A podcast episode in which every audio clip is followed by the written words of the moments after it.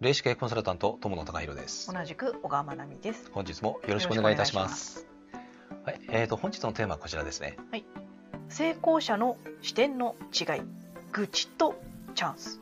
はいえーとね成功者の方ってえーとあの何かが起きた時ってうん。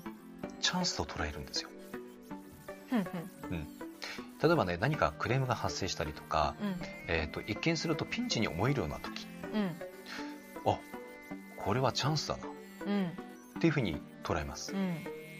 逆にそうじゃない方っていうのは愚痴になるんですよ、うん。うん。こんなね面倒な人が来てねうん。もう今日ね大変だったのとか。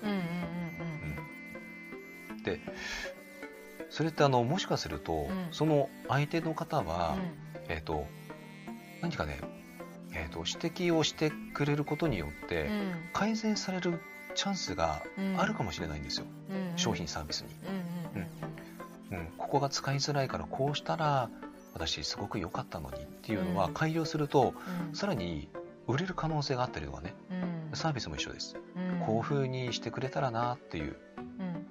ある面ねそのやっぱり意見だったりするんですよね、うん。うん、でそれはあのうんピンチというふうに取るのかうん。それともチャンスと取るのか、うん。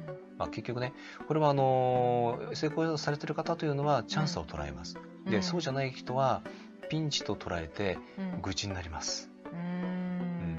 ここがね結構大きな差うん。と言えますね、う。うんん、ここね、えーあなたはどうでしょう？愚痴になってはいないでしょうか？それともチャンスと思えてるでしょうか？うん。